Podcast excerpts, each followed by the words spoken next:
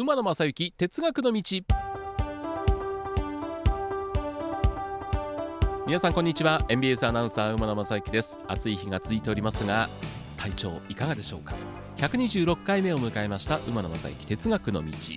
あのー7月にですね長崎の路面電車のお話をしましたらラジオネームのり鉄名古屋さんからメールをいただきました。こんにちは。初メールです、え今回テーマが路面電車なので東京の都電について。もちろん私は荒川線しか乗ったことがありません。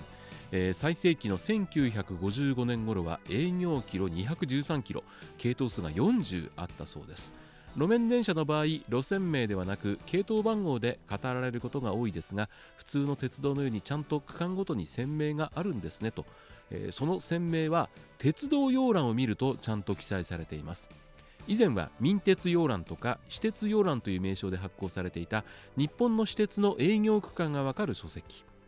えー国立国会図書館には1950年代1960年代のものも収蔵されていますと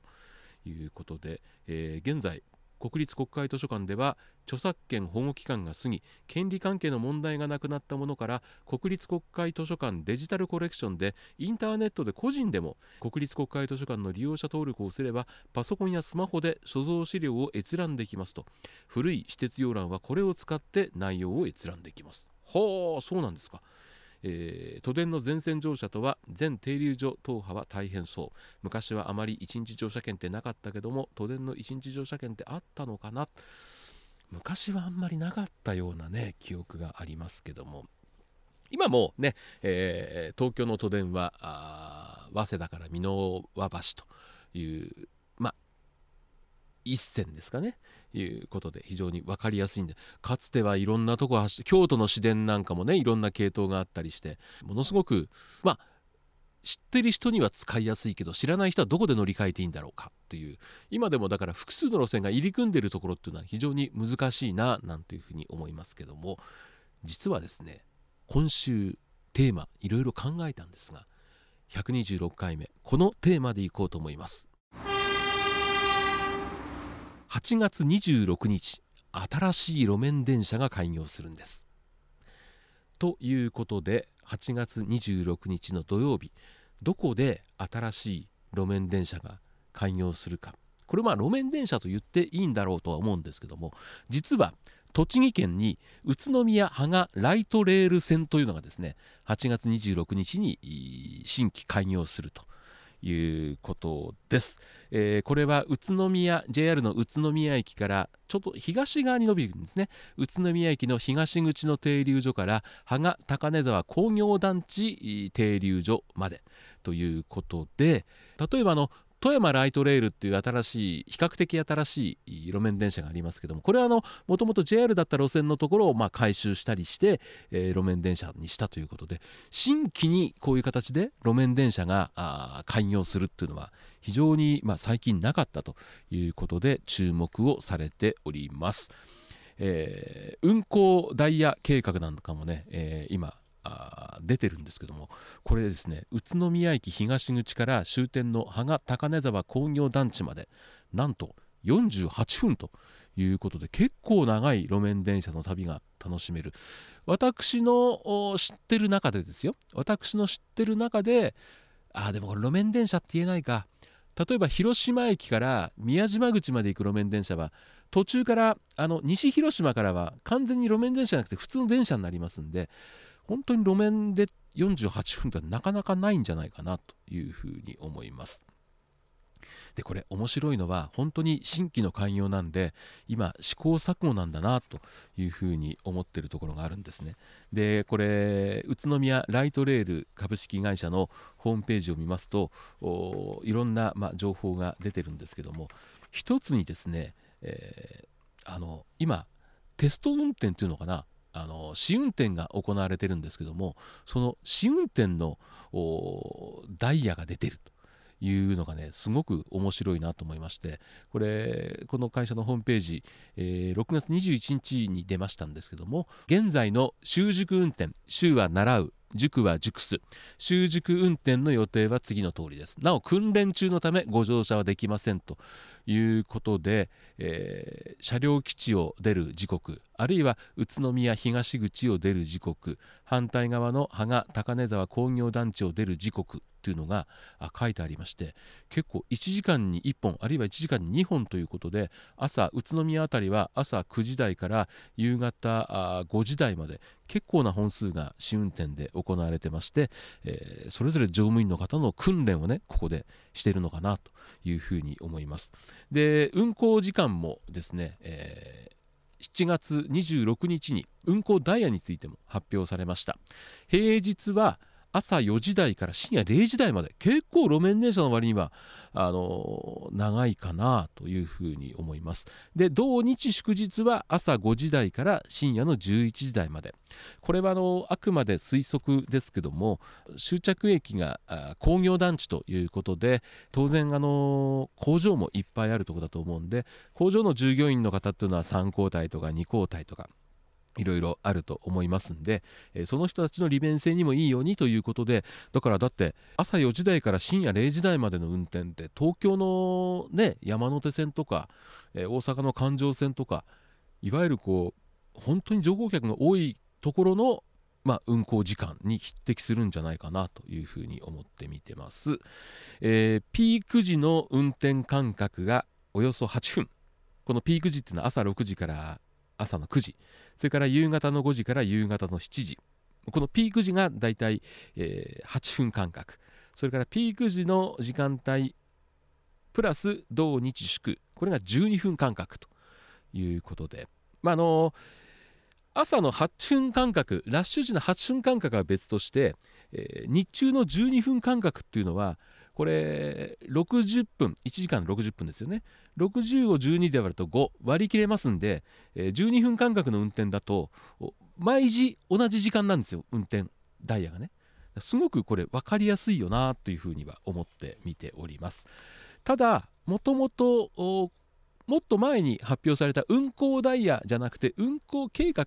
こんな形ですよという概要が発表された時にはですねピーク時は6分間隔。えー、そして、えー、日中は10分間隔ということが発表されてましたんでま慣れるまでは乗務員の方あるいは利用者の方もっと言えば利用者がどのくらいいるかもわからないんで、えー、とりあえずこのちょっと当初の計画よりは減量ダイヤでスタートして、えホームページにも書いてありましたけども春頃をめどにまたダイヤ改正ということが書かれてますんでどんな形になっていくのかなというふうには思ってております。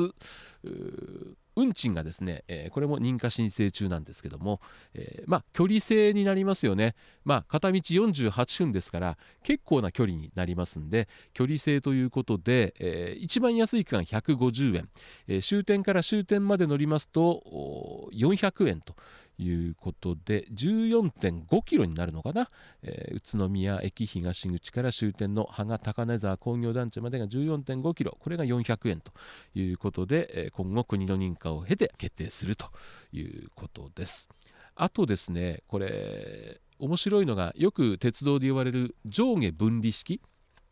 これ聞いてる方は大体鉄道に詳しいんで分かるんですけども、えいわゆる線路であるとかそのインフラを持ってる会社インフラを整備した会社と運行する会社が別なんですね。だから今回もインフラ線路とか停留所そういうところを整備する整備の主体になったのは宇都宮市であったり芳賀町であったりという公共機関。で今回運行するのが、まあ、第三セクターではありますけども宇都宮ライトレールという民間の会社ということで、まあ、こういう形で行われているとこ多いですよね、えー、JR の東西線もそうですし阪神難波線もそうですけどもこういう上下分離方式で、えー、行われているというところです。で、まあ、先ほど14キロちょっとという伏線の路線のお話をしましたけどもそのうちのね半分以上ですね9.4キロが自動車との併用区間ということでかなりの区間ですよね。で、えー、この宇都宮ライトレールだけが走る、えー、専用区間というのは5.1キロ。これね結構こう高架になったりとか路面電車が高架を走るってなかなかこう絵的には珍しいんでここはねあの楽しみだなというふうに思っております、えー、停留所が全部で19個できるということで、えー、全てバリアフリーということですね、えー、車両もですね17編成用意されるということで全長が30メートルで、えー、3車体連接連接もねあの皆さん分かっているとあの車体と車体の間のつなぎ目をまたぐように台車があるということでよりカーブにやっぱり路面電車って急カーブが多いんで、えー、こういう車体が多いなというふうには思いますね。あのもともとの計画を見てるとですね快速運転もするみたいな計画であった。今回、まあ、とりあえずは各駅停車のみのスタートなんですけどもゆくゆくは快速運転もするということで例えば路面電車には珍しいんですけども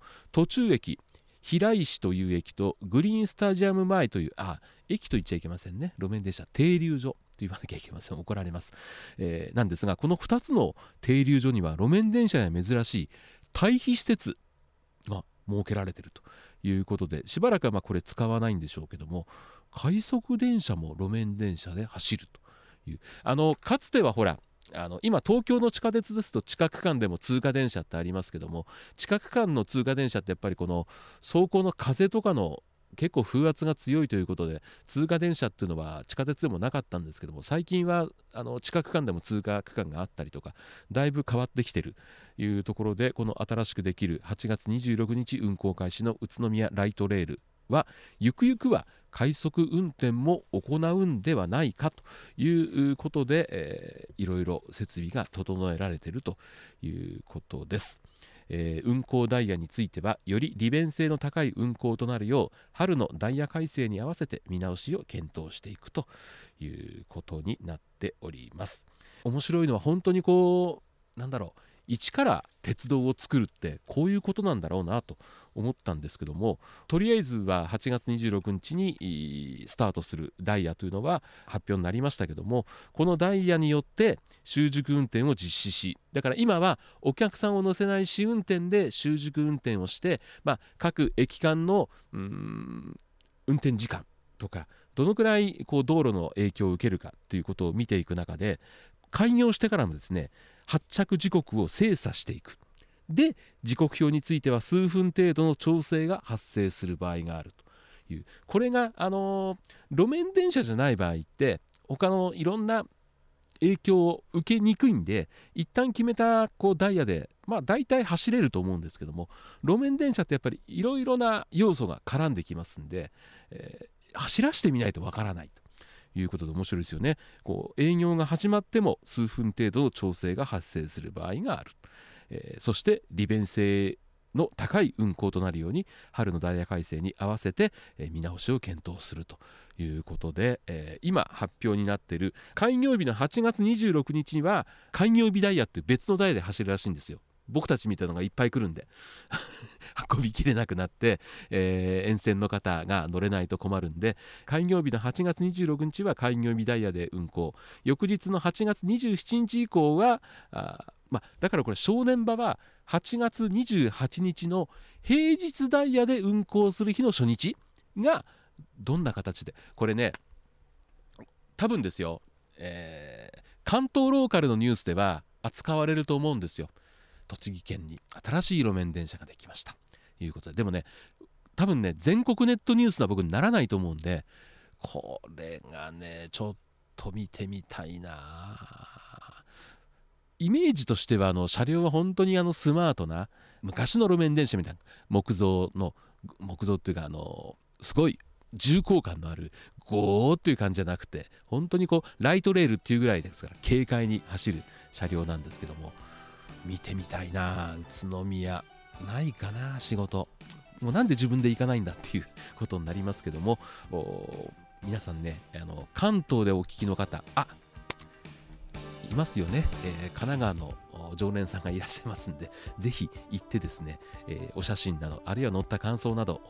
教えていただければいいなというふうに思います。えー、まだまだ暑い日が続いておりますが、皆さんご安全にお過ごしください。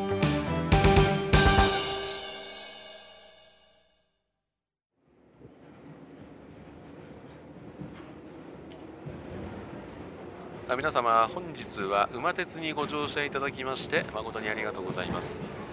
次は終点茶屋町茶屋町でございます。ドアン様もお忘れ物なきようにご準備お願いいたします。馬鉄またのご乗車お待ちしております。